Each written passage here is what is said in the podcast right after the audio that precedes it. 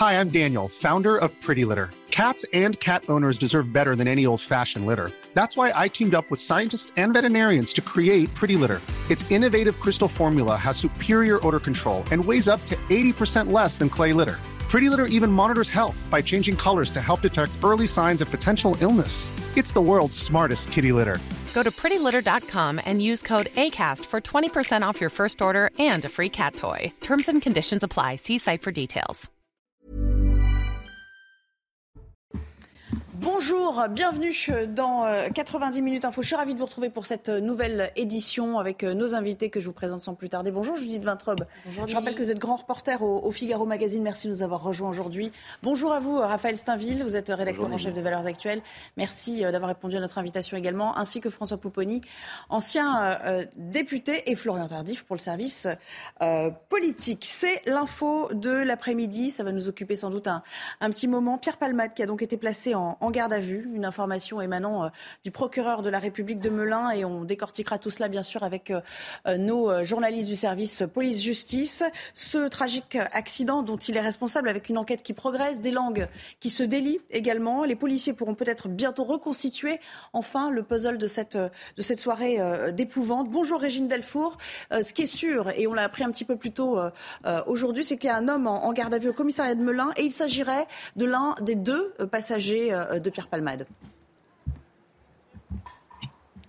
Oui Nelly, euh, bonjour. Un homme est effectivement euh, en ce moment euh, entendu. Alors il a été interpellé ce matin, tôt ce matin, dans les Hauts-de-Seine à Clichy-la-Garenne. Il est soupçonné d'être l'un des deux passagers de la voiture de Pierre Palmade lors de l'accident de vendredi et qui a pris la fuite. Cet homme était logé chez une femme, donc tous les deux ont été interpellés. Ils sont placés en garde à vue. On sait peu de choses hein, sur cet homme. On sait qu'il a 33 ans, qu'il est marocain.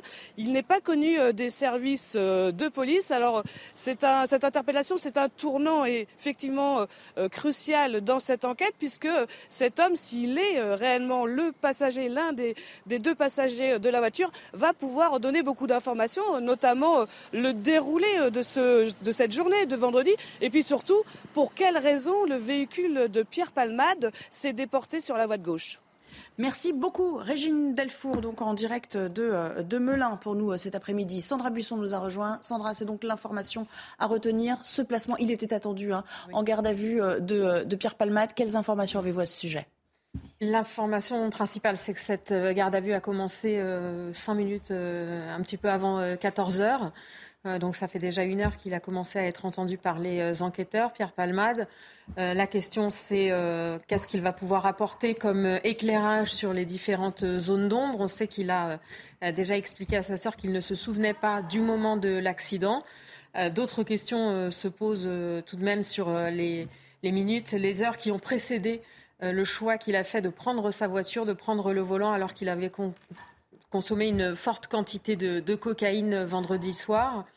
Sur les faits en eux-mêmes, effectivement, les enquêteurs veulent savoir ce qui a provoqué euh, le fait qu'il se déporte à gauche sur cette euh, route vendredi soir et qu'il aille euh, s'encastrer dans la voiture qui arrivait en, sens inverse. Est-ce qu'il a été distrait? Est-ce que les individus qui étaient dans cette voiture ont un rôle à jouer dans ce qui s'est passé? Est-ce que c'est la cocaïne qui a altéré sa vigilance?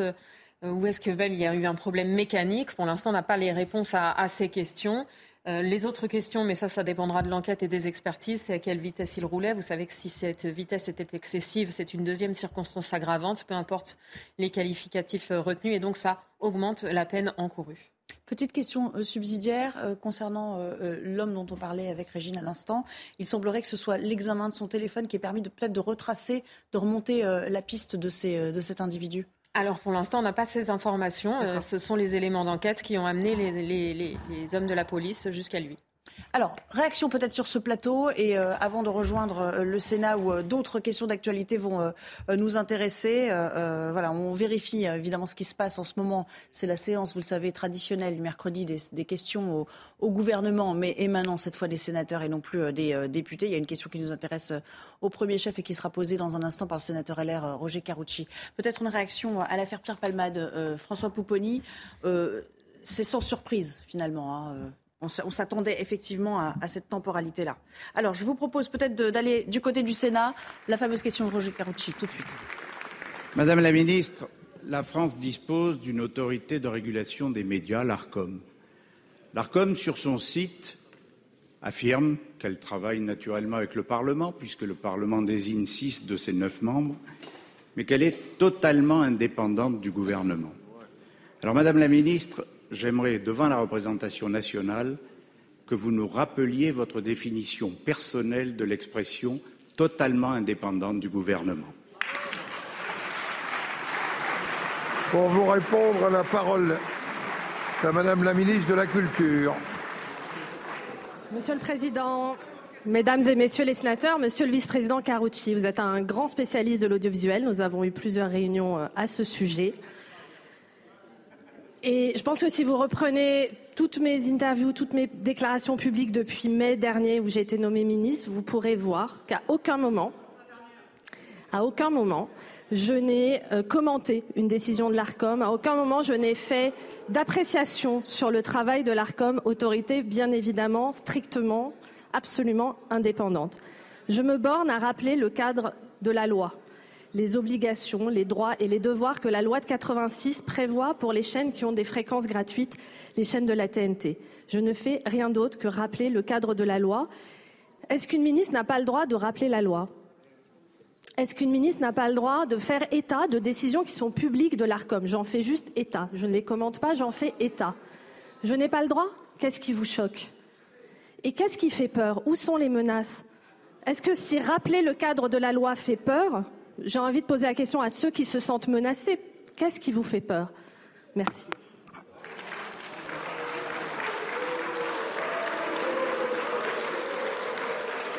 Monsieur, Monsieur le Président Carucci.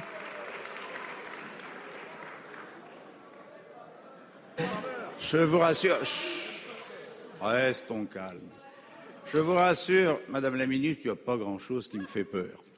Mais moi, je ne vous reproche absolument pas de faire des constats ou des commentaires sur les chaînes. C'est parfaitement votre droit, comme c'est le mien. Et j'en fais peu. Dommage. Mais euh, en revanche, quand vous dites, Madame la Ministre, éventuellement, je ne dis pas que vous affirmez, en 2025, l'ARCOM pourrait retirer l'agrément. Non, je suis désolé de vous dire, retirer, quand vous dites que l'ARCOM pourrait retirer, si cela continue, l'agrément aux chaînes en question, vous interférez avec les décisions de l'ARCOM. Vous n'avez pas, je suis désolé, Madame la Ministre, vous pouvez commenter autant que vous voulez, tout ce que vous voulez. Vous n'avez pas à dire ce que l'ARCOM pourrait faire en 2025, parce qu'à partir de là, c'est interférer sur l'indépendance de l'ARCOM. Et moi, Madame les ministres, je serais beaucoup plus intéressé par vous entendre sur cette fameuse réforme de l'audiovisuel public que nous attendons depuis cinq ans. Je serais beaucoup plus intéressé de vous entendre sur la manière dont on va financer l'audiovisuel public, puisque depuis que vous avez supprimé la redevance audiovisuelle, nous sommes dans le non-dit et l'intérimaire.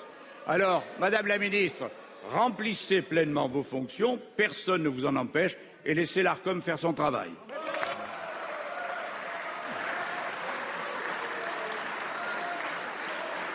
La parole, est à notre collègue Amel Gaker pour le groupe de l'Union centriste. Vous avez la parole.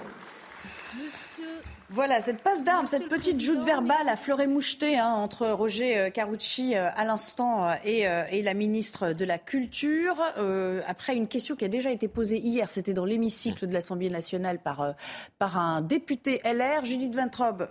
sa question initiale était portée sur sa définition personnelle. A-t-elle répondu adéquatement Hier, elle a un peu persisté et signé. Est-ce qu'aujourd'hui, vous sentez qu'elle se défausse un petit peu, même s'il la rappelle à ses propos initiaux, c'est-à-dire qu'elle a réellement dit, éventuellement en 2025, l'ARCOM pourrait retirer l'agrément aux chaînes.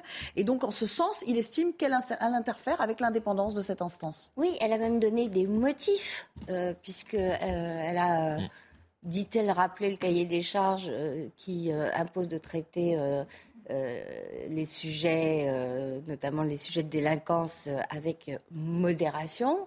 on ne sait pas ce que ça veut dire dans sa bouche à elle, mais elle fournit même à l'ARCOM euh, des motifs de l'éventuel euh, retrait d'agrément qu'elle semble appeler de ses voeux. Évidemment, elle ne répond pas euh, à Roger Carucci, elle répond légèrement à côté de la question, on ne lui reproche pas de commenter une décision de l'ARCOM, ce n'est pas du tout le sujet, on lui reproche d'essayer de l'orienter. Et pour répondre à votre question à vous, elle ne rétropédale absolument pas, au contraire, euh, elle prend un peu les gens pour euh, des imbéciles euh, au passage, comme si personne n'avait rien entendu ni rien compris. ce qui veut dire d'ailleurs accessoirement qu'elle elle est épaulée. quand on considère qu'un ministre a dit une bêtise, en général, on lui demande d'expliquer que ces mots ont dépassé, ont dépassé sa pensée. Là, visiblement, ça a été apprécié en haut lieu, ce qui conforte le fait d'ailleurs euh, que euh, l'offensive contre CNews euh, a l'air assez concertée. Il y a le bouquin d'Éric Orsena, écrivain bien en cours, je n'ai pas dit écrivain de cours, qui, qui décrit l'ogre Bolloré, donc ça tire dans tous les coins et visiblement personne ne regrette rien dans le camp des agresseurs. Raphaël Steinville, elle a quand même, la ministre, directement menacé C8 et CNews d'ailleurs. Roger Carucci vient de le lui dire. Hein, euh, euh, vous avez beau apporter toutes les explications sur la table que vous voulez. Euh, elle dit à aucun moment je n'ai commenté. Je me contente de rappeler le cadre de la loi. Mais non, dans les euh, propos initiaux, il y avait bel et bien une menace sur cet agrément euh, à l'horizon de 2025. Oui, vous avez raison, et sa réponse est d'une mauvaise, mauvaise foi euh, confondante. elle a beau être souriante, donner l'impression de, ne pas être du tout embarrassée et gênée par les propos qu'elle a pu tenir et les menaces qu'elle a pu proférer. il se trouve que ce sourire, c'est celui de, de la censure, d'une d'un totalitarisme soft, euh, euh, presque assumé euh, au grand jour. Mais bien évidemment qu'il faut prendre au sérieux ces menaces. et depuis quand une ministre de la Culture est en droit d'exiger qu'une chaîne au-delà du cahier des charges qui est, la sienne, mais doivent se, complaire à une ligne accommodante avec le gouvernement, plus satisfaisante en tout cas, au regard de, ce qu'elle attendrait d'une chaîne. Depuis quand euh, euh, une ministre doit définir les sujets qui doivent être, être débattus à, l'antenne? Ça ne s'est jamais vu. Et en tout cas, pas en France, dans d'autres pays moins démocratiques que le nôtre. François Pouponi, et, nous aurons l'occasion d'ailleurs d'interroger Roger Carucci tout à l'heure. Il sera euh, en, duplex avec nous pour euh, nous parler un peu du contexte de son euh, intervention et de ce qu'il a voulu obtenir hein, de la part de la ministre aujourd'hui. Est-ce qu'il a été satisfait de la réponse? On verra cela avec lui. Est-ce qu'elle se défausse lorsqu'elle dit non, non, non, je me contente de rappeler le cadre de la loi? Est-ce qu'elle n'est pas un peu prise de court aussi? Euh, par l'impact médiatique et politique que ces déclarations initiales ont eu. Non, vous savez, c'est quelqu'un d'intelligent. Euh, elle, était, elle est visiblement en service commandé. Enfin, J'avais une ministre comme ça qui était très proche du président de l'Élysée, qui était conseillère de ne se permettrait une telle sortie lors d'une mmh. interview sans maîtriser sa parole. Ancienne conseillère culture. Ancienne conseillère culture. c'est exact. Après, qu'elle l'ait faite maladroitement, c'est autre chose. Mmh. Mais vous pensez vraiment que ça, peut être une maladresse à ce niveau-là Oui, mais, elle, le faisait sciemment, mais elle l'a peut-être fait maladroitement, mais elle le faisait sciemment. La réponse hier à l'Assemblée, elle était circonstanciée. Elle a rappelé que, globalement, CNews et 8 avaient fait l'objet de 20 rappels, alors que les autres zéro. Elle les mettait en comparaison. Donc elle disait, il y a bien un problème avec ces chaînes. Et donc quelque part, alors quand je dis qu'elle fait maladroitement, elle est presque en train d'écrire la décision de l'ARCOM. Elle fournit des motifs. Elle fournit des motifs. Elle dit voilà, si, si l'ARCOM veut, ben voilà les motifs. Je pense que c'est maladroit parce que ça met l'ARCOM dans une situation impossible. Soit l'ARCOM suit et on va crier, ben, elle est aux ordres, euh, il n'y a plus de liberté de présence dans ce pays puisque l'ARCOM euh, reprend les propos même de la ministre. Et l'ARCOM peut dire, ben non, on, a tellement, on nous a tellement eu la pression qu'on ne le fera pas. Bon. Mm. Donc je pense que ça peut être contre-productif pour elle. Aujourd'hui, elle fait un peu plus profil bas en ne tombant pas en disant, mais jamais, jamais, monsieur le ministre. Bon. Mais hier, elle a quand même rappelé des faits euh, mm. conséquents, quoi. Elle a justifié sa position. Ce qui est intéressant, Florian Tardif, un petit dégagement politique quand même, parce que cette, je le rappelle, hein, cette affaire prend une dimension tout à fait politique. C'est intéressant que des euh, députés et sénateurs LR s'en emparent, euh, s'en inquiètent. Ça montre que euh, au Parlement, on est très très au fait et très pointilleux sur ces questions d'indépendance. Oui, tout à fait. Il s'inquiète notamment de l'indépendance de l'Arcom compte tenu des propos que la ministre a tenus. Et aujourd'hui, si elle cible CNews et C8, en réalité, la cible principale des attaques, on peut le dire, de, la ministre de la Culture et l'actionnaire principal euh, de l'ensemble de, ces groupes. On cite C8, CNews, on pourrait citer également euh, Canal+. J'ai retenu une autre partie de l'interview euh, de, la ministre de, la Culture sur cette question. Elle se dit inquiète de la liberté d'expression et de la liberté de création au sein de, ces différents groupes, que ce soit C8, CNews ou, Canal+, ou d'autres. Je rappellerai donc à, la ministre de la Culture qui est, qui est inquiète que Canal+, c'est un milliard d'euros de financement dans le cinéma audiovisuel français, un milliard d'euros en cinq ans. Je crois qu'en termes de, création, ce n'est pas négligeable sur, euh, sur ce point-là. Donc, si elle était inquiète, on peut la rassurer. Juste président, peut-être sur le timing. Euh, c'est compliqué parce que c'est au moment où le gouvernement a le plus besoin des républicains que justement Quelque part, ils montent au créneau pour dire, voilà, donc euh, c'est pas le meilleur timing pour le gouvernement. Hein. Même si les deux dossiers n'ont rien à voir, mais enfin bon, ça montre un peu le ton. Voilà, non mais c'est... Avec inversement, c'est au moment euh, où la droite a le plus besoin de montrer que hum, si elle adhère majoritairement à la réforme des retraites, elle n'est pas l'auxiliaire du pouvoir. Ah, donc ça, ça arrive à point nommé. C'est une manière de montrer qu'elle n'est pas godillot euh, de cette, de cette majorité en place. vous évoquiez les maladresses de la ministre de la Culture. La première maladresse, c'est de proférer ces menaces euh, depuis une radio euh, du, service public, France Inter, euh, peu connue pour son, pluralisme. honnêtement, c'était la première des maladresses. Hum. Et par ailleurs, elle, on, y reviendra tout à l'heure, bien sûr, mais on. mais la séquence est malheureuse durant, durant cet entretien sur France Inter, puisqu'elle est interrogée sur deux sujets, à la fois C8 et CNews, au sujet justement de l'ARCOM et M6.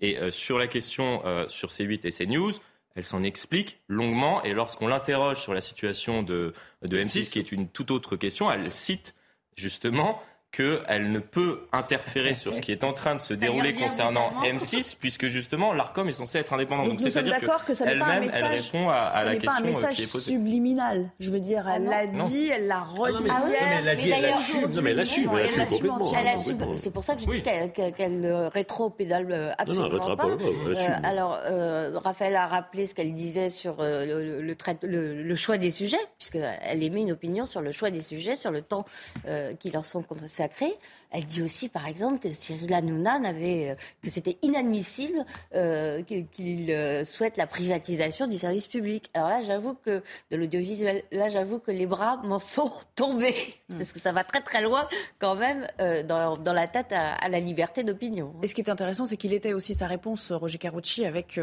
la réforme de l'audiovisuel public, dont il aurait bien aimé que ce soit accéléré et avoir quelques quelques pistes aussi sur sur son financement. Donc voilà, il va un petit peu plus loin que les seuls propos de la ministre en la renvoyant peut-être à ses, à contradictions, Raphaël Steinville. Oui, vous avez raison. Et puis euh, euh, jusqu'à présent, enfin jusqu'à peu de temps, jusqu'en 2022, les Français pouvaient, pouvaient, faire le choix de ne pas regarder la télévision et éventuellement de ne pas regarder les chaînes de France Télévisions et de financer via la redevance l'audiovisuel public.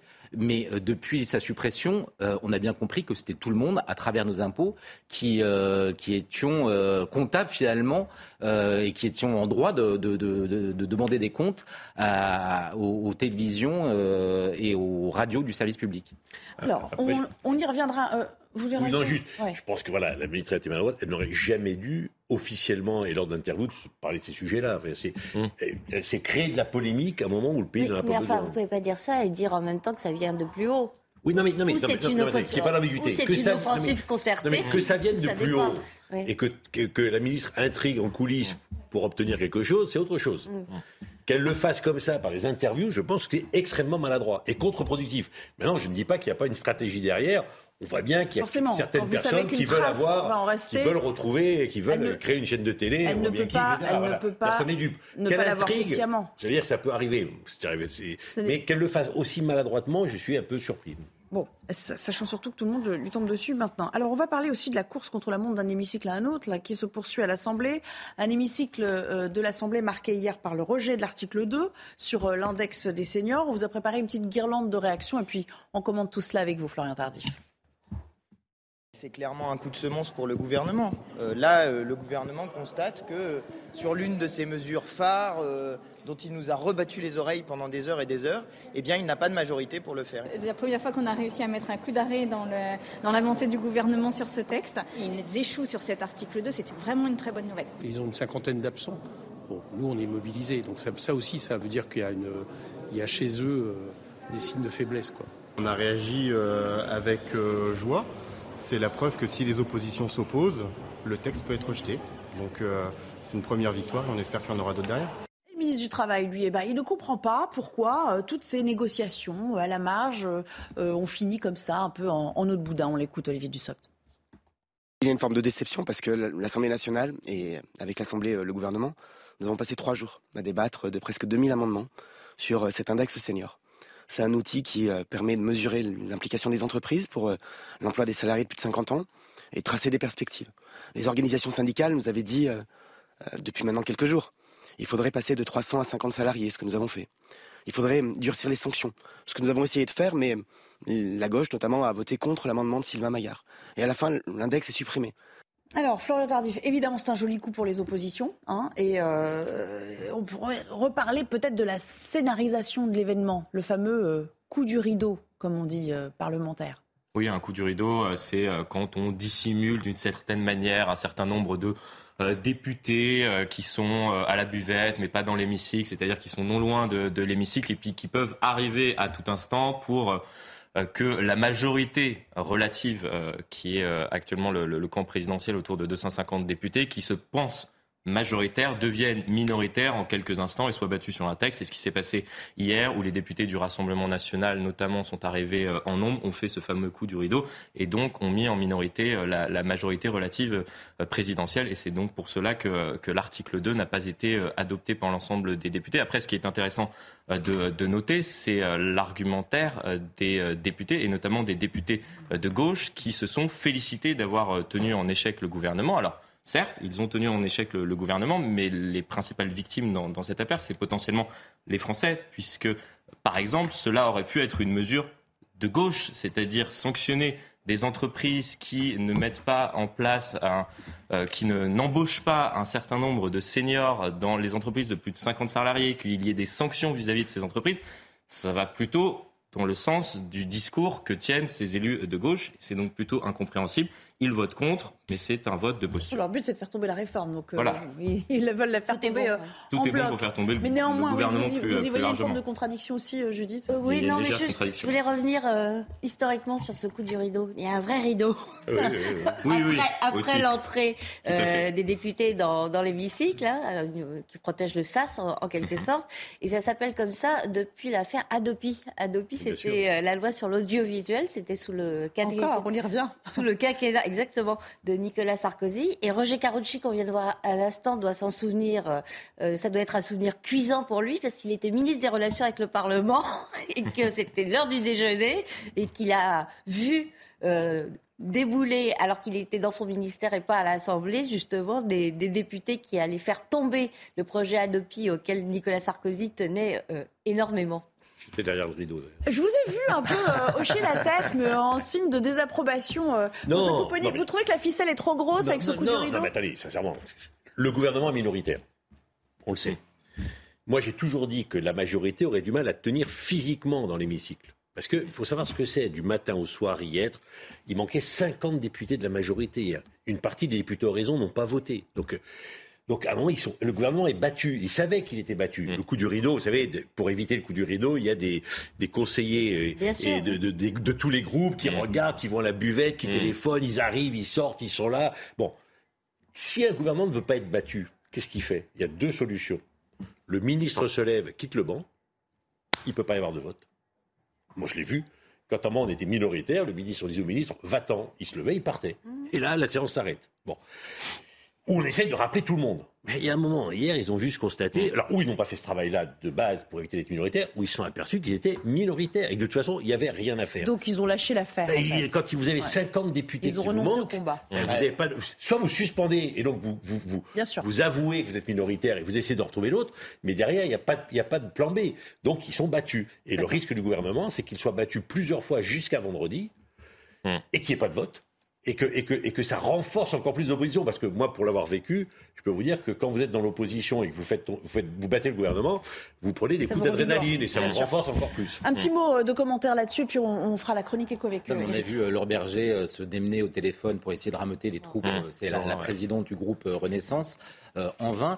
Mais euh, moi, ce que je trouve intéressant quand même dans, dans ce vote, c'est qu'on on aurait tendance à à raison peut-être euh, à souligner finalement le, le coup qu'a qu'a réussi la, la, la NUPES, mais en réalité euh, il y a diver- différentes manières de s'opposer à, ce, à, cette, euh, à cet article 2.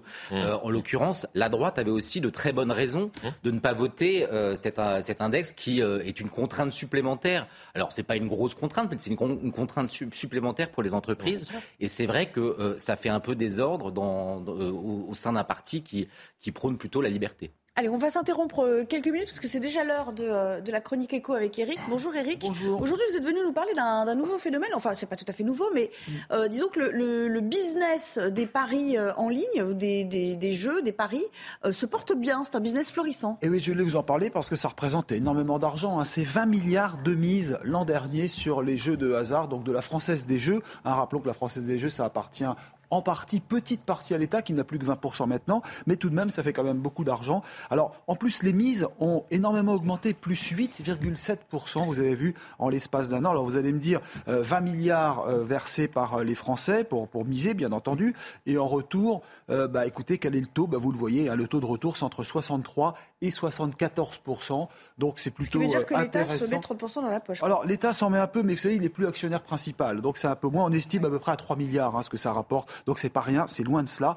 Mais ce que je voulais vous dire surtout, c'est que euh, le nombre de joueurs augmente. Et là, c'est quand même un signe que peut-être, eh bien, euh, jouer à ces jeux de hasard, jouer au loto, au ticket de grattage, etc., ça peut améliorer les fins de mois. C'est en tout cas réel. Mais j'attire votre attention sur le risque. Alors tout le monde ne gagne pas, hein, bien entendu. Oui, J'entends, bon. ce que vous voulez dire, mais il y a quand même une chance de gagner. Ça peut être un gain.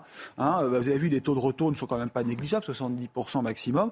Euh, simplement, ben voilà, l'État est obligé d'investir. En tout cas, la Française des Jeux est obligée d'investir 15 millions par an maintenant. Vous savez pourquoi? Parce qu'il y a un vrai risque d'addiction. Là aussi, on retombe dans les fameuses Ah oui. addictions de drogue et d'ailleurs euh, de tendance addictive. C'est le même observatoire hein, qui gère cela. Et il y aurait, je termine par là, 350 000 joueurs, parfois mineurs, qui sont appelés des cas pathologiques. Ah oui. oui qui sont, parce que vous allez en ligne, bien entendu, donc il faut les protéger. C'est-à-dire que ces personnes risquent gros en allant sur les jeux en ligne, et là, c'est un véritable risque. Les parents, souvent, ne surveillent pas, mais parfois, ça peut coûter cher aussi sur le, Oui. au niveau moral et psychologique. Bon, il vaut quand même mieux miser sur le livret A. Hein, Oui, enfin, ça rapporte. bah, Ça bah, rapporte un petit peu plus qu'avant, Euh, hein, d'autant que ça rapporte mieux. Merci beaucoup, c'était la chronique éco. On va s'interrompre quelques minutes et puis on retournera bien sûr euh, du côté de l'Assemblée nationale avec euh, la suite de l'examen euh, du projet de, de réforme des, des retraites. On verra si euh, l'ambiance est toujours aussi euh, électrique. À tout à l'heure. Fou. Nous serons de retour pour la suite du débat 90 minutes info juste après le JT de Mickaël Dorian, bien sûr. Bonjour Mickaël. Bonjour Nelly, bonjour à tous. Pierre Palmade, placé en garde à vue après avoir consommé de la cocaïne, l'humoriste a provoqué un grave accident de la route vendredi dernier en Seine-et-Marne, un accident qui a fait trois blessés graves, une femme enceinte qui a perdu son bébé, un homme et un enfant de 6 ans. Ce matin, un individu soupçonné d'être l'un des deux passagers qui ont pris la fuite a été interpellé. Le deuxième a annoncé par le biais de son avocat qu'il allait se rendre. Dans l'actualité euh, également, les retraites. À la veille d'une cinquième journée de mobilisation, le sujet était bien sûr sur la table. En compte rendu du Conseil des ministres tout à l'heure, Olivier Véran a notamment reconnu qu'il était difficile d'expliquer une telle réforme. Écoutez.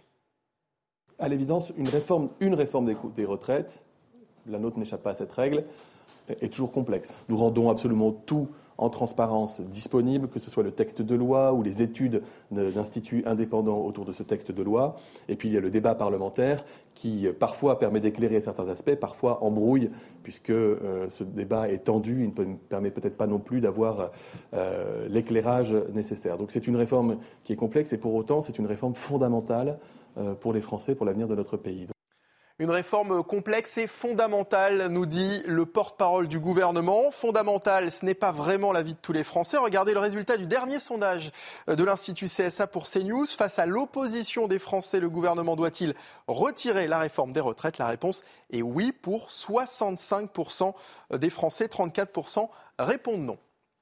Les conséquences du euh, Brexit à présent, dans les ports français, des dizaines de bateaux de pêche sont promis à la casse. Les propriétaires n'ont pas tous obtenu les licences obligatoires pour pêcher dans les eaux britanniques. Des propriétaires qui vont bien sûr être indemnisés, mais à terre, la filière va perdre des emplois et au bout de la chaîne, c'est le consommateur qui sera impacté. Euh, regardez, ce reportage est signé Jean-Michel Decaze.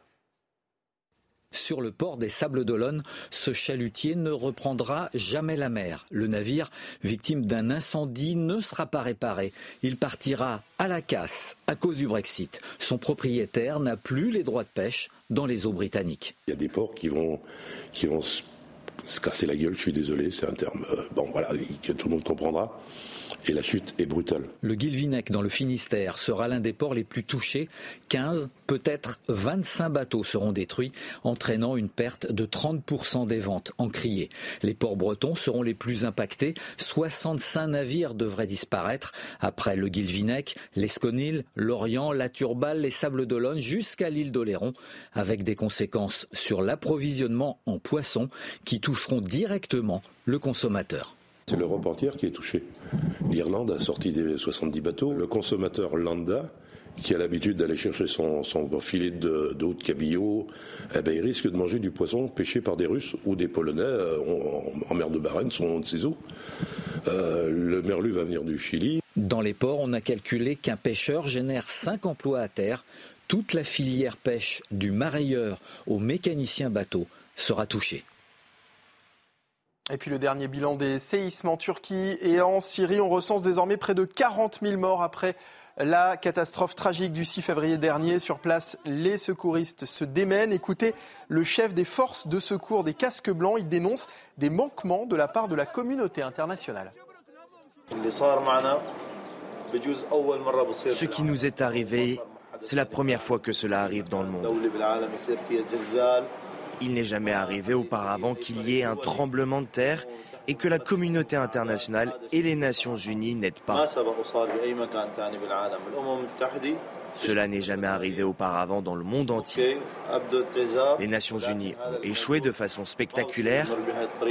Cela n'aurait pas dû se passer de cette façon. Il doit y avoir une enquête sur ces manquements. Et voilà, c'est la fin de ce journal. Bon après-midi sur CNews. La suite de 90 minutes info avec Nelly Denac et ses invités. Merci beaucoup, Mickaël, et à, demain, bien sûr, pour euh, euh, l'info à nouveau euh, dans votre voix. On approche lentement, mais sûrement, de la date butoir pour l'examen du, projet de loi sur la réforme des retraites. Alors, on le sait, les députés ont fini très tard hier. Bonjour, Elodie Huchard.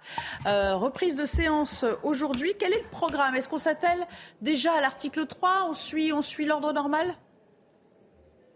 Oui, pour l'instant, on suit l'ordre normal. Effectivement, Nelly, il faut noter quand même que depuis euh, la reprise de la séance, il y a un peu plus d'une heure, le texte avance un peu plus rapidement. Un certain nombre d'amendements, notamment du côté de la NUPS, ne sont pas défendus, donc le texte euh, va plus euh, rapidement. Alors forcément, vous le disiez, ils ont fini très tard, les députés, hier, avec l'article 2 qui a été rejeté. Olivier Véran, d'ailleurs, en a largement parlé en compte-rendu du Conseil des ministres. Alors, il fustige d'un côté la NUPS et le Rassemblement national. Il parle d'un vote qui est incompréhensible, qu'ils veulent battre le gouvernement plutôt que battre l'injustice. Et puis en revanche, il est beaucoup plus conciliant avec les alliés, maintenant qui sont les leurs des républicains. La version officielle, c'est que les députés républicains qui ont voté contre ce texte l'ont fait parce qu'ils étaient contre l'index des seniors dans les petites entreprises. Officiellement, on nous explique surtout qu'ils comprennent que les républicains aient voulu marquer leur différence. Maintenant, tout l'enjeu, et on l'a beaucoup rappelé, c'est de savoir si oui ou non les députés vont parler de l'article 7. Il faudrait pour ça que l'ANUPS supprime un certain nombre d'amendements, évidemment en grand nombre. C'est une chose qui pourrait être faite dès demain. On rappelle aussi qu'il y a la mobilisation et ça va compter dans la stratégie de la NUPS, mais l'intergroupe s'est mis d'accord pour aller jusqu'au vote de cet article. Merci beaucoup, Elodie Char, en direct de l'Assemblée nationale aujourd'hui. François Pouponi, euh, les amendements de la NUP, c'est un peu la clé.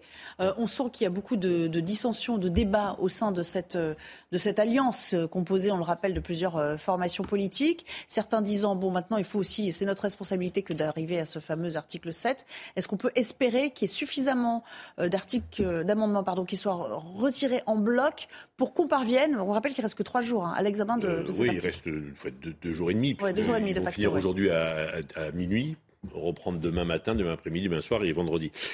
Compliqué. Là, ils en ont retiré 1000 en disant, bah voilà, on a déjà fait un effort, ça suffit, on n'en fera pas d'autres. Bon, s'ils n'en retirent pas plusieurs, enfin, plusieurs milliers pour arriver à l'article 7, il est impossible que l'article 7 soit débattu à vendredi. Même quand on dit non défendu. Parce que non défendu, ça prend toujours un peu de temps. Après, le gouvernement doit donner un avis, le rapporteur aussi.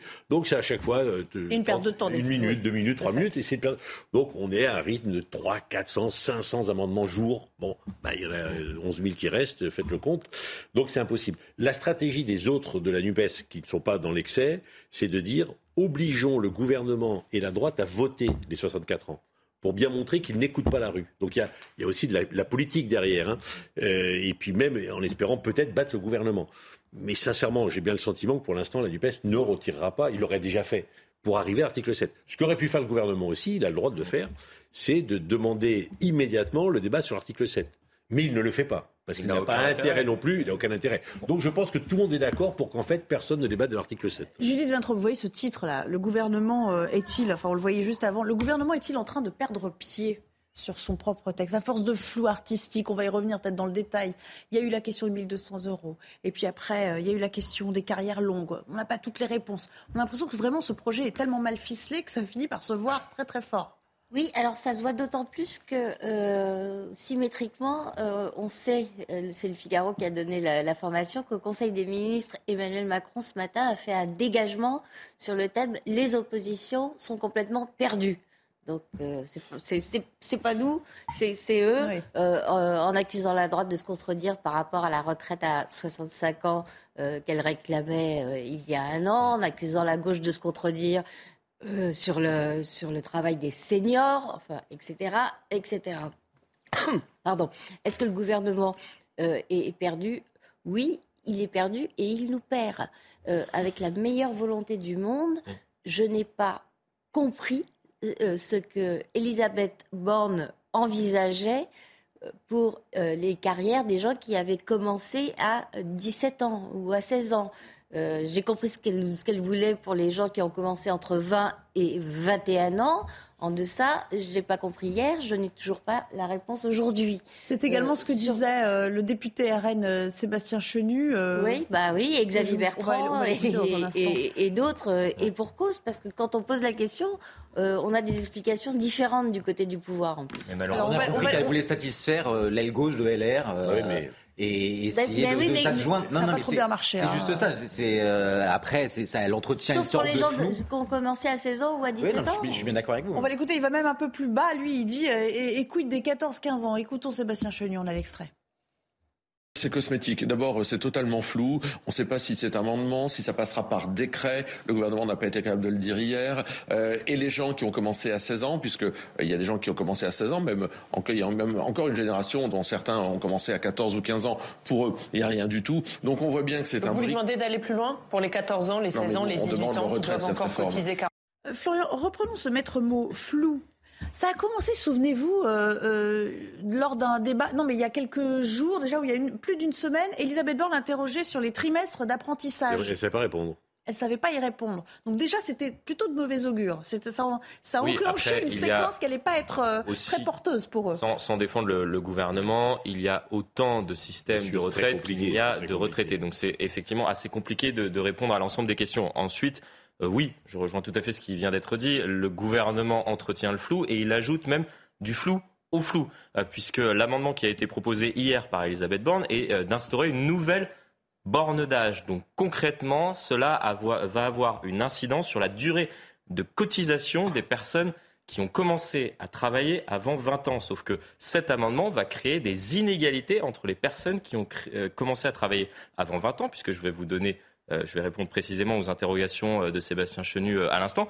Les gens qui ont commencé à travailler à l'âge de 14 ans vont cotiser pendant 44 ans. Ceux qui vont commencer à travailler à 15 ans vont travailler, eux, vont cotiser, eux, pendant 43 ans. 16 ans, 44 ans, 17 ans, 43 ans, 18 ans, 44 ans, 19 ans, 43 ans. Bah non, c'est pas juste puisque avant et, et là on pouvait euh, on pouvait euh, débattre de cela, c'est-à-dire que la revendication des républicains, c'est-à-dire que l'ensemble de la population doit cotiser au-delà euh, quand lorsque quelqu'un travaille commence à travailler à partir de 20 ans, doit cotiser pendant 43 ans. Et avant 20 ans, c'était 44 ans jusqu'à présent. Et donc la demande des Républicains, c'était de mettre tout le monde sur le même pied d'égalité, tout le monde 43 ans. Sauf que d'un point de vue budgétaire, ce n'est pas possible. Donc le gouvernement propose cela, sauf qu'il crée des inégalités supplémentaires euh, pour les personnes qui ont une carrière longue. Donc, euh, Raphaël Starville, on l'a pas encore entendu. Est-ce que, est que, ça sent le roussi pour l'exécutif quand même? Eh, moi, surtout, la, question que je me pose, c'est euh, que va-t-il rester de cette réforme? Et cette réforme, qui euh, devait euh, assurer la pérennité de notre système, euh, dégager des, des, des économies. Aujourd'hui, à combien vont se chiffrer les, les, économies réalisées? Sachant qu'il faut... C'est zéro. C'est zéro, sachant qu'il faut ajouter aussi le coût de ces journées de grève, de blocage, euh, qui, euh, à chaque fois qu'elles se produisent, viennent euh, s'ajouter et alourdir finalement le bilan de, cette, de cette réforme. Donc très honnêtement, je, me demande si aujourd'hui on ne va pas avoir juste une réforme symbolique qui plaira peut-être si on l'a, qui plaira peut-être à Bruxelles et, donnera bah l'impression que la forme réforme. Mais, mais en fait, et ce serait une opération blanche, tout ça pour ça? Attendez, comment ça se passe. Ouais des textes très complexes comme ceux-là, ils sont rédigés par des technocrates.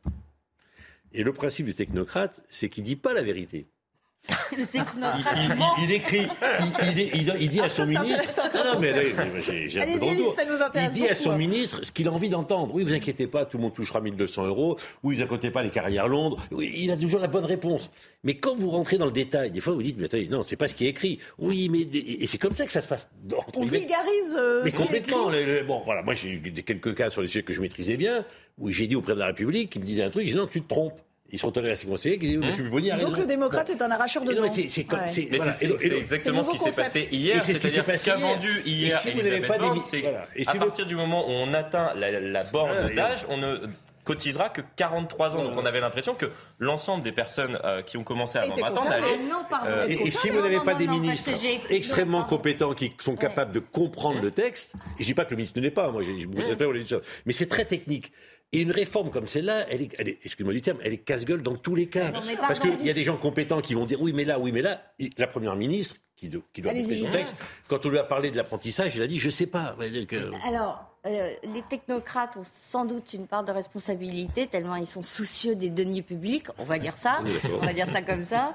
Euh, en revanche, moi j'ai bien écouté la réponse d'Elisabeth Borne. À aucun moment, elle nous dit tous les gens qui ont commencé à travailler avant 20 ans pourront partir. Je suis totalement d'accord. Ce que j'étais en train de dire, c'était qu'elle entretenait un loup en expliquant qu'à partir du moment où on atteint la borne d'âge... C'est la députée Véronique Louvagier qui, reprenant la parole après la réponse d'Elisabeth Borne, l'a traduit comme ça. Ce qui veut dire je ne chipote pas pour le plaisir de chipoter. Ce qui veut dire que Elisabeth Borne, elle a les chiffres en tête.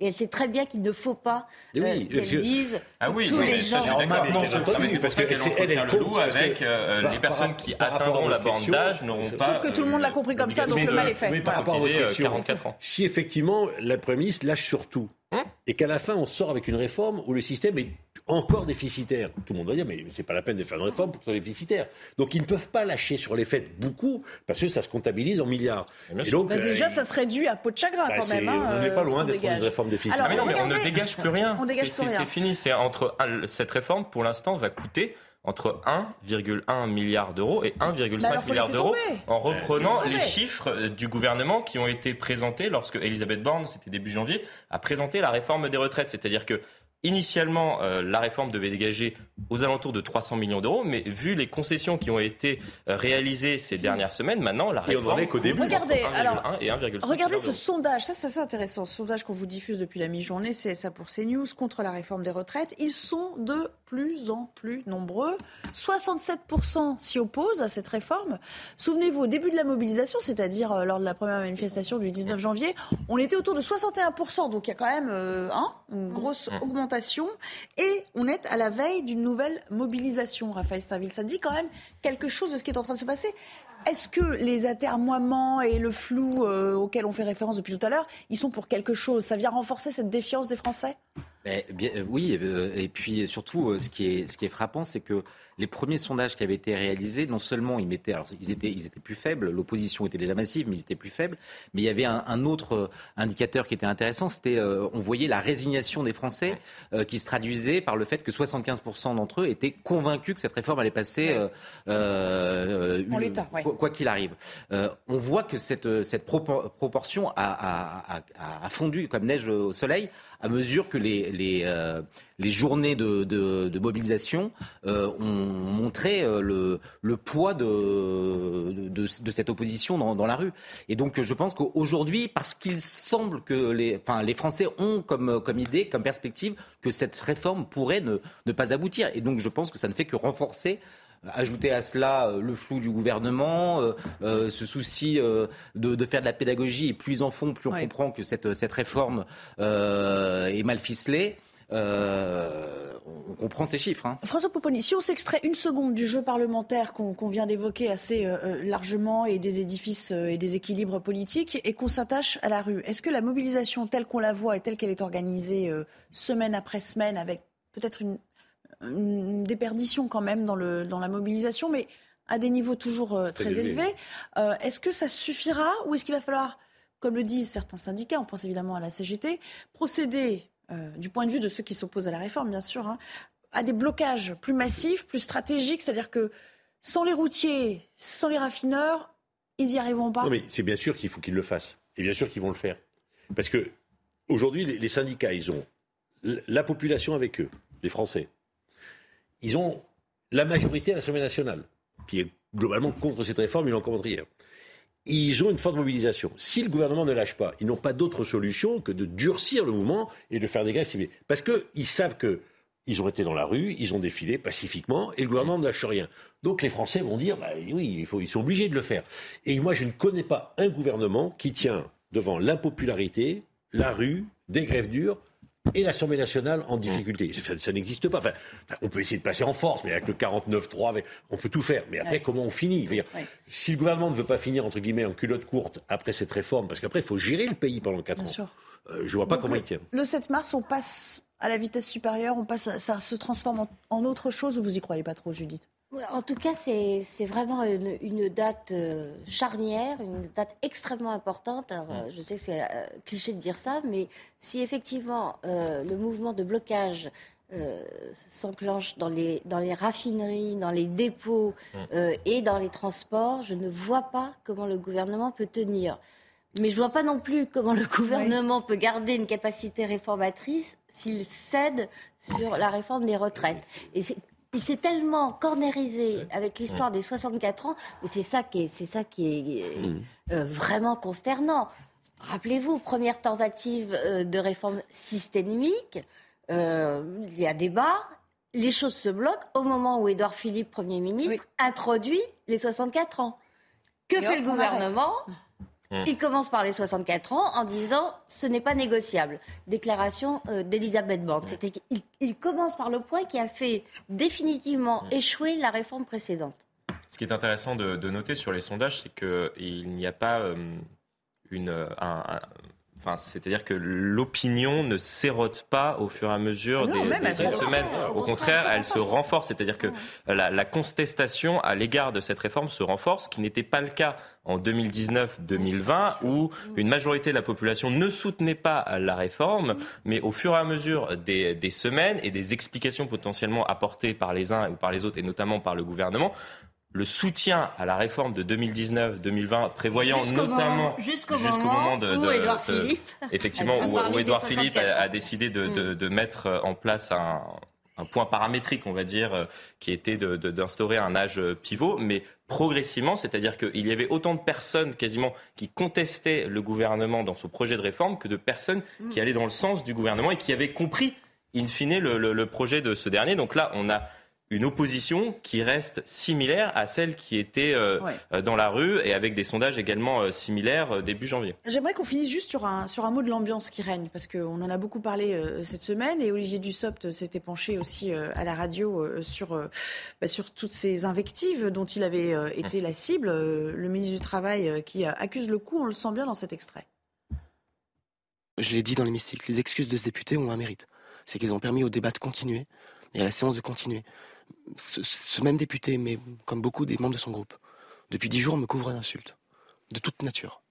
Euh, mais il y a des mots qui ne se pardonnent pas. Et euh, par ailleurs, je suis avoir des choix. Certains disent tête de bois, d'autres disent cœur fidèle. Euh, moi, ce que je sais, c'est que j'ai beaucoup de mémoire. Raphaël Saint-Ville, on sent que c'est un homme qui est déjà marqué par cette séquence. Il y a beaucoup d'émotions, même des trémolos un peu dans la voix à la fin quand il, a non, Il est marqué physiquement. Après, moi, il y a quelque, chose qui m'étonne, mais qui traduit quand même quelque chose de, de notre époque, c'est que lorsque le ministre dit qu'il n'oubliera pas.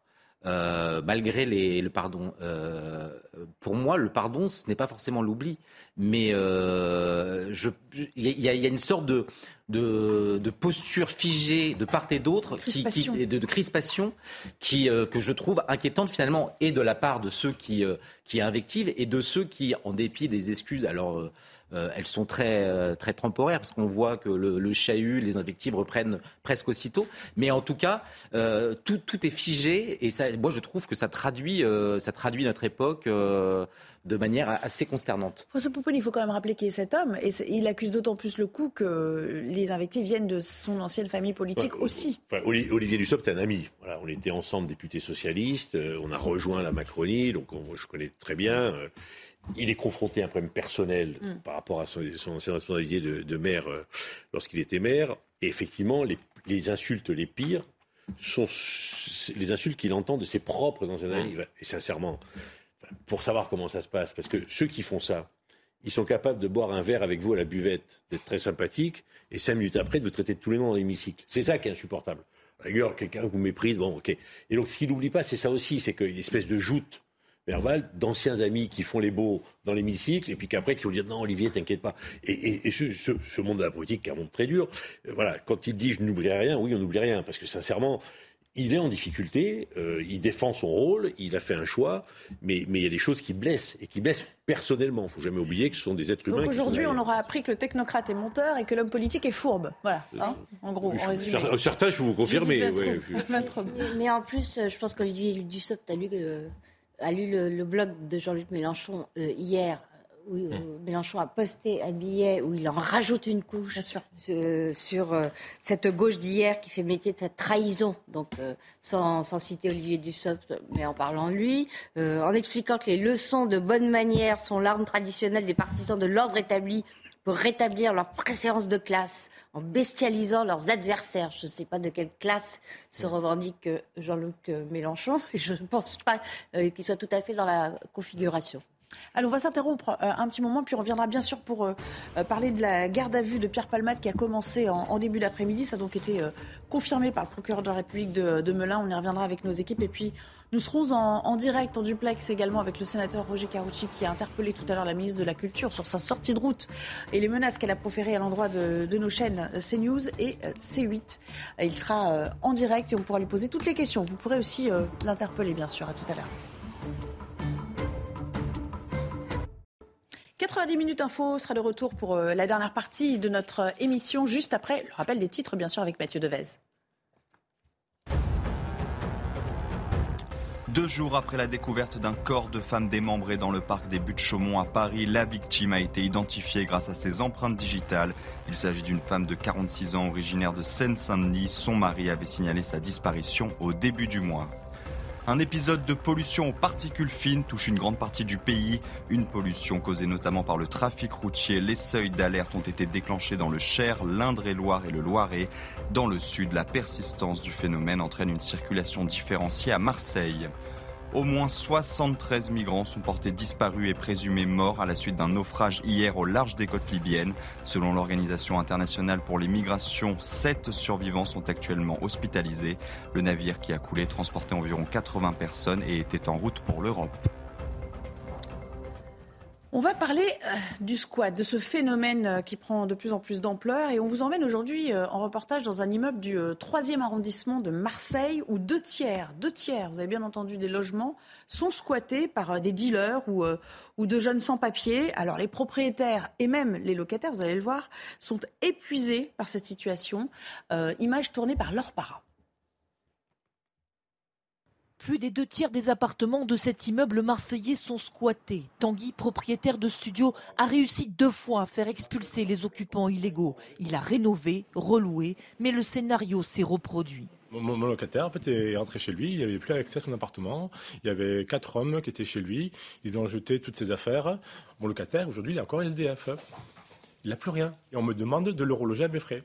Le Gyptis est un point de deal connu à Marseille, théâtre de règlement de compte. Le dernier, en septembre, au 9e étage, un homme a été abattu par arme à feu. Depuis, le locataire de Michel a décidé de partir. Il m'a dit, monsieur, je vous rends les clés, je peux plus, je peux plus vivre. Ça crie la nuit, ça, se bat, il y a des coups de couteau, il y a, des coups d'armes à feu. C'est devenu une zone, un endroit. Le lien entre les dealers et les squatteurs ne fait aucun doute pour l'avocate d'un propriétaire. C'est une prise de possession totale de cet immeuble. Aujourd'hui, le propriétaire ne peut plus accéder, ne peut plus rentrer. C'est-à-dire qu'il a été repéré, il a même demandé de ne plus venir. Donc il a peur. Peur malgré les interventions des forces de l'ordre. 17 vacations de CRS déployées pour sécuriser la zone. Des descentes quasi quotidiennes des policiers pour démanteler le point stup, selon la préfète de police. Alors, le, propriétaire que vous avez vu dans le reportage, on l'a interviewé euh, par ailleurs. Écoutez ce qu'il dit sur euh, ces multiples tentatives d'y aller et de régler euh, la situation sur place. Mais vous y allez, mais vous y allez, mais c'est dangereux. Moi, bien sûr, je toque à la porte. Bien sûr, on m'ouvre quelquefois quand je toque un peu fort. Mais vous avez des gars qui sortent pas. Ils sortent pas. Moi, je suis tombé sur, après l'expulsion officielle que j'ai réalisée sur mon appartement du troisième, je suis tombé, moi, sur euh, des squatteurs. Ils étaient tous les trois euh, à moitié nus en train de faire la sieste sur des matelas de fortune. Ils m'ont dit, nous, on a été invités, on ne sort pas. C'est comme ça. Alors si vous n'êtes pas avec la police ou quoi, euh, qu'est-ce que vous voulez faire? Bon, je suis allé, ma, ma compagne, bon, elle s'est fait agresser verbalement dans l'escalier à 8 heures du matin par des types qui avaient la seringue dans le bras. Euh, Raphaël cet homme, qui est quand même d'un certain âge, hein, il, est super téméraire parce qu'il faut, avoir envie d'y aller quand même. Hein il manque pas de courage. En fait, ce qui est sidérant, c'est que la loi a été changée, a été durcie euh, deux fois. Euh, et malgré ces changements, malgré le, fait que le préfet, sous 48 heures, peut, peut faire appel aux forces de l'ordre pour déloger des squatteurs, rien n'est fait. Et je crois même qu'à Marseille, il y a quelque chose de plus inquiétant, c'est que compte tenu du nombre de, clandestins dans la ville, euh, le préfet euh, en vient parfois même à, rendre ses squats euh, légaux pour euh, accueillir ces, clandestins. Donc il y, a une, sorte d'effet d'entraînement entre le, discours des, associations qui viennent en, aide à ces, clandestins, qui euh, leur, font savoir que grosso modo c'est porte ouverte, allez-y, occupez le, moindre, appartement dont vous pourriez ouvrir la serrure, et une sorte de laxisme d'État euh, les propriétaires dans, dans, cette situation euh, euh, sont, sont, désespérés. Alors, vous n'êtes pas d'accord sur l'accès d'État J'ai beaucoup travaillé sur, sur ces lois. Alors, la loi est bien faite pour un propriétaire qui est, ou un locataire indélicat qui ne paye plus ou, qui rentre de force dans l'appartement. Là, c'est autre chose. Hein. Moi, je m'occupe de deux, trois sujets comme ça en Ile-de-France.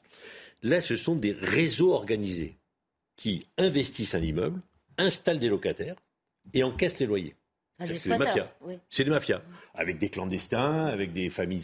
Voilà, ils, organisent. Donc, Tous les deux tiers des logements. Donc ils prennent possession de l'immeuble. Systémique, ouais. Ils prennent possession de l'immeuble, ils encaissent eux les loyers, et un propriétaire d'un immeuble, d'un appartement, ne peut rien faire. Donc là, la loi sur le squat, bah, c'est des mois et des mois de procédure pour arriver à l'expulsion. Une fois que vous avez l'expulsion, le lendemain, ces mafias reviennent, mettre, il l'a dit d'ailleurs le propriétaire, mettre votre locataire dehors pour mettre les leurs.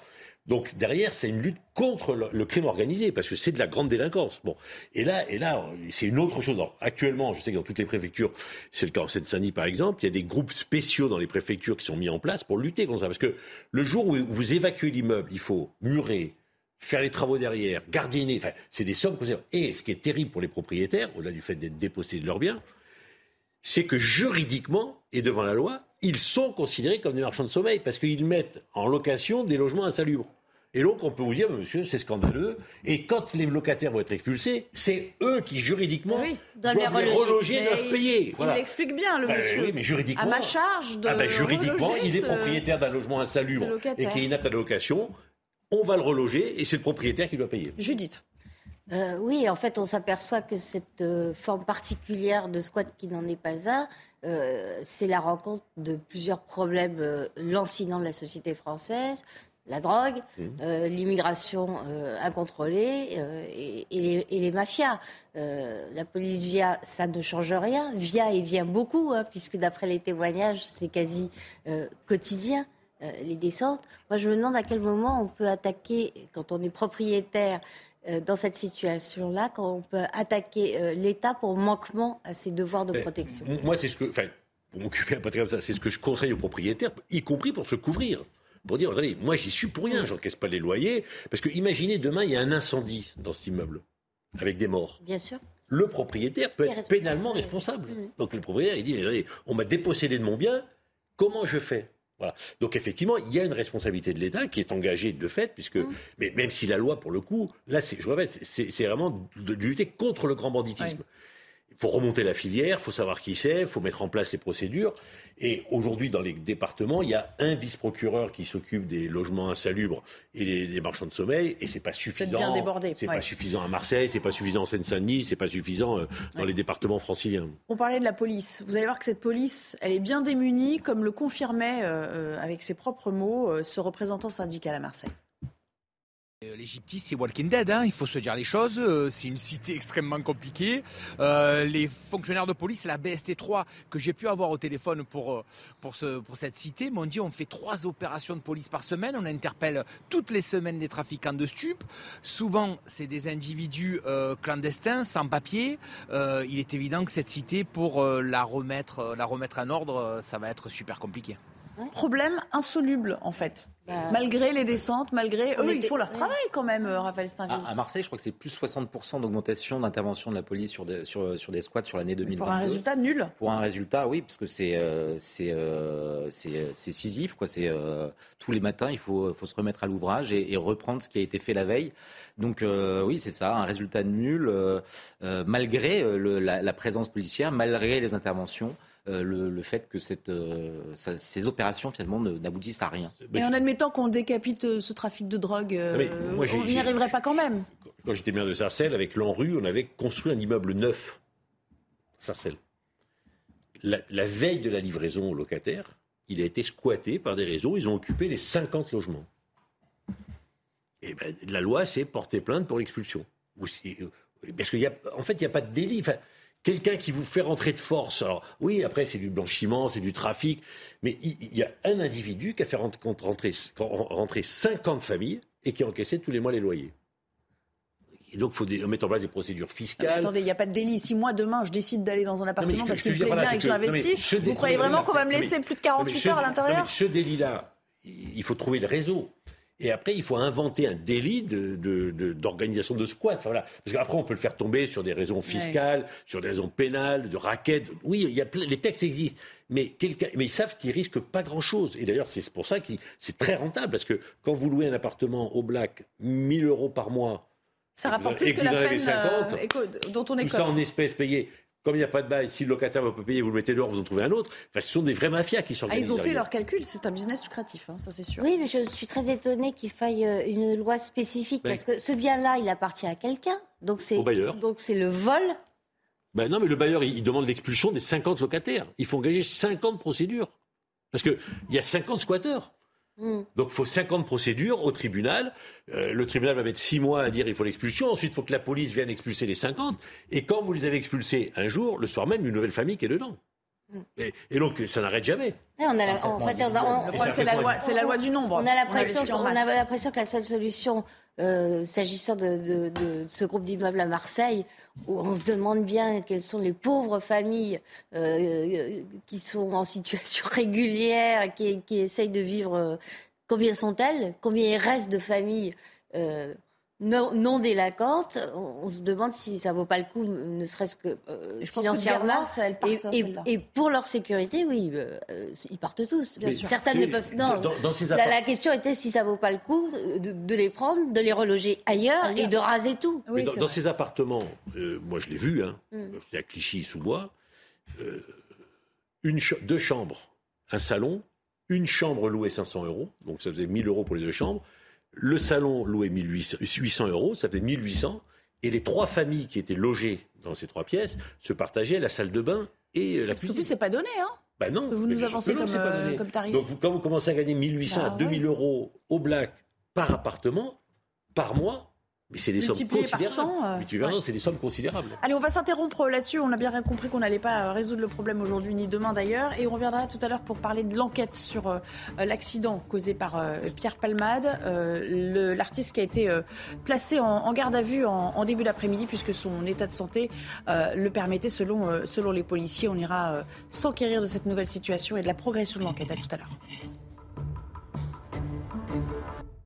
Nous entamons la toute dernière partie de 90 minutes info. On va bien sûr parler euh, de la garde à vue de Pierre Palmade qui a débuté euh, en début d'après-midi. Rebonjour Sandra Busson, vous avez d'autres informations sur euh, les circonstances hein, de cette garde à vue. Oui, effectivement, c'est une garde à vue selon nos informations qui se passe à l'hôpital de Melun. Donc, il a été changé d'hôpital, donc toujours environnement médicalisé, mais les médecins ont, autorisé effectivement cette audition. Euh, qui a démarré euh, un tout petit peu avant 14 euh, heures. On sait que jusque-là, Pierre Palmade a dit à sa sœur qu'il ne se souvenait plus de, l'accident. Peut-être aura-t-il des, éléments nouveaux à donner aux, enquêteurs qui vont aussi l'interroger sur les heures qui ont précédé le choix qu'il a fait de prendre sa voiture alors qu'il avait consommé une importante quantité de cocaïne. depuis combien de temps était-il avec les deux passagers qui étaient à l'arrière de la voiture. Et puis, euh, qu'est-ce qui s'est passé? Effectivement euh, au moment où euh, cette voiture s'est déportée sur la gauche pour aller s'encastrer dans celle de la famille qui, arrivait en face Est-ce qu'il a été distrait? Est-ce qu'il s'est passé quelque chose entre les passagers et lui dans cette voiture qui a provoqué cet accident? Est-ce que la voiture elle-même a eu un défaut, un problème technique? Ce qu'on nous dit, c'est de sources proches du dossier, c'est que à première vue comme ça, il n'y avait pas de, défaillance technique euh, apparente et flagrante. En revanche, l'expertise en accidentologie euh, n'a pas encore euh, eu lieu. Qu'est-ce qu'ils ont consommé? Qu'est-ce qu'il a consommé? On sait qu'il a été détecté une importante quantité de, cocaïne mais aussi d'autres substances dérivées de la cocaïne. Et puis, à son domicile, il n'y avait pas de cocaïne pure, mais d'autres substances. Donc, quelles, étaient-elles? Pour l'instant, les résultats de ces analyses ne sont pas remontés. il faut savoir aussi s'il était à une vitesse excessive, auquel cas euh, il pourrait y avoir donc une deuxième euh, circonstance aggravante de retenue dans les qualifications. En l'état, pour l'instant, dans ce qui est retenu par le procureur, c'est une circonstance aggravante qui est celle des stupéfiants, mais rien ne dit qu'on n'aura pas la deuxième au fil de l'enquête. Et puis les enquêteurs compteront aussi sur les témoignages, enfin les auditions des, deux autres personnes qui occupaient ce véhicule pour avoir plus d'informations sur le contexte de oui, à venir. Alors on a bientôt tous les protagonistes qui sont aux mains des, des enquêteurs puisque euh, ils étaient deux autres hommes dans cette voiture qui ont été vus par des témoins comme prenant la fuite juste après euh, les faits et qui pourront être poursuivis pour non-assistance à personne en danger euh, à ce titre. L'un des deux a dit par la voix de son avocat qui a contacté les enquêteurs qu'il allait se rendre.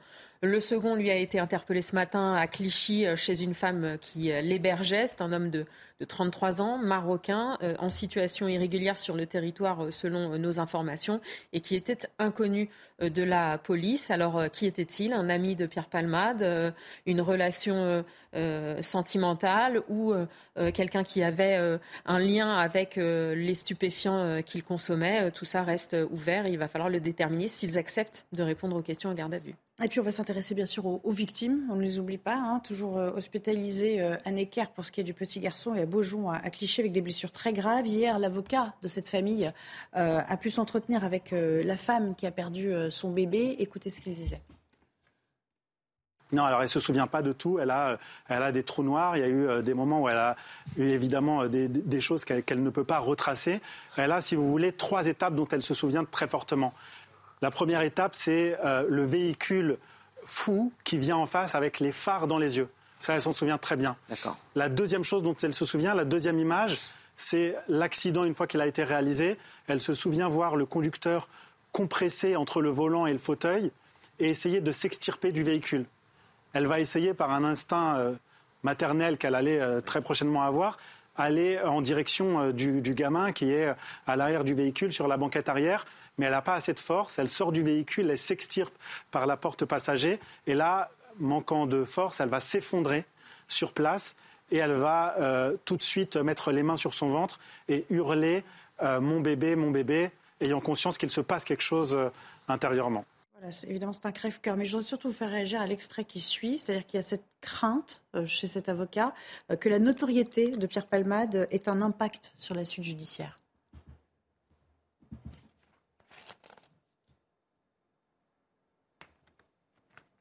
On peut écouter l'extrait. Et euh, évidemment, leur crainte aujourd'hui, c'est que la notoriété de M. Palmade biaise euh, le, traitement médiatique ou biaise le traitement judiciaire. Je les ai évidemment rassurés sur ce point. Ça ne va pas être le contraire plutôt? Bah, Alors je ne sais pas si c'est le contraire. En tout état de cause, ce qui est sûr, c'est que euh, nul n'est au-dessus de la loi. Ah, et que du côté euh, des parties civiles et l'avocat que je suis sera très attentif au traitement qui, sera, qui sera accordé à, ce monsieur et en faisant en sorte que la loi soit appliquée, strictement appliquée. Il pourrait payer des milliards, ça ne rachètera pas ce bébé qui est perdu. Et j'ai eu la maman, la future maman, euh, celle qui allait être la future maman euh, au téléphone, elle, vous pourriez lui proposer euh, le, soleil dans la main gauche et la lune dans la main droite. ça rachèterait en rien ah son enfant. Elle, c'était le fruit d'une belle union. Il faut voir ce couple, ce, ce mari, ce père d'une dignité incroyable. Et aujourd'hui, ils ont tout perdu. Ils sont effondrés. François Pouponi, je pense qu'il est assez clair et établi que ça n'entravera pas, bien sûr, la suite des choses. Même, je pense que ça peut aggraver la situation. Mais malheureusement, je pense qu'on va découvrir que le délit routier n'est pas si sanctionné que ça. Le nombre d'exemples qu'on a de gens qui ont tué euh, en, conduisant sous l'emprise de l'alcool ou de produits stupéfiants et qui sortent très rapidement, pour pas dire qu'ils ne vont pas en prison, c'est malheureusement la, réalité aujourd'hui judiciaire. Donc les Français qui vont suivre cette affaire jusqu'au bout vont peut-être s'apercevoir qu'en fin de compte, euh, euh, les sanctions sont, ne sont pas si importantes que ça. Sur le papier, c'est passible de 7 à 10 ans d'emprisonnement. tout dépend de la qualification qui est retenue. Si, la qualification d'homicide involontaire est retenue au maximum, si la deuxième circonstance aggravante est retenue, l'excès de vitesse, ce serait 10 ans maximum. Et si on reste sur euh, blessures aggravées, euh, c'est le 7 ans maximum avec les deux circonstances. En quelques secondes, un petit commentaire, même si je sais que c'est très difficile de, commenter déjà sur le plan émotionnel et puis même euh, une enquête qui débute ainsi. Oui, non, mais c'est cette, cette affaire glauque. pose un certain nombre de questions. Notamment, moi, je, je, ne peux m'empêcher de penser à, à, cet enfant, à ce bébé, au statut euh, qu'on a, a, du mal à, lui attribuer, à, lui attribuer et euh, dont euh, le, et ce, de ce statut dépend aussi la qualification retenue contre Pierre Palmade. Je pense bien évidemment à, l'incompréhension et la douleur de, cette famille qui, qui en est réduit à attendre des, des, autopsies. Quelques secondes, Judith, pour. Oui, non, mais je partage avec Jean sur la le relatif euh, laxisme de la loi, je ne parle pas des juges, de la, de la loi euh, vis-à-vis des auteurs de, délits routiers sous emprise de, de stup ou d'alcool. On verra ce qu'il en est. On continuera bien sûr de suivre tout cela attentivement euh, dès demain avec vous et, peut-être même sur notre antenne un petit peu plus tard. Merci beaucoup. Dans un instant, rendez-vous avec Laurence Ferrari, bien sûr. C'est le début de Punchline. Pour ma part, je vous dis à demain, 15h30, sur ce même plateau. Excellente fin de journée et sur notre antenne.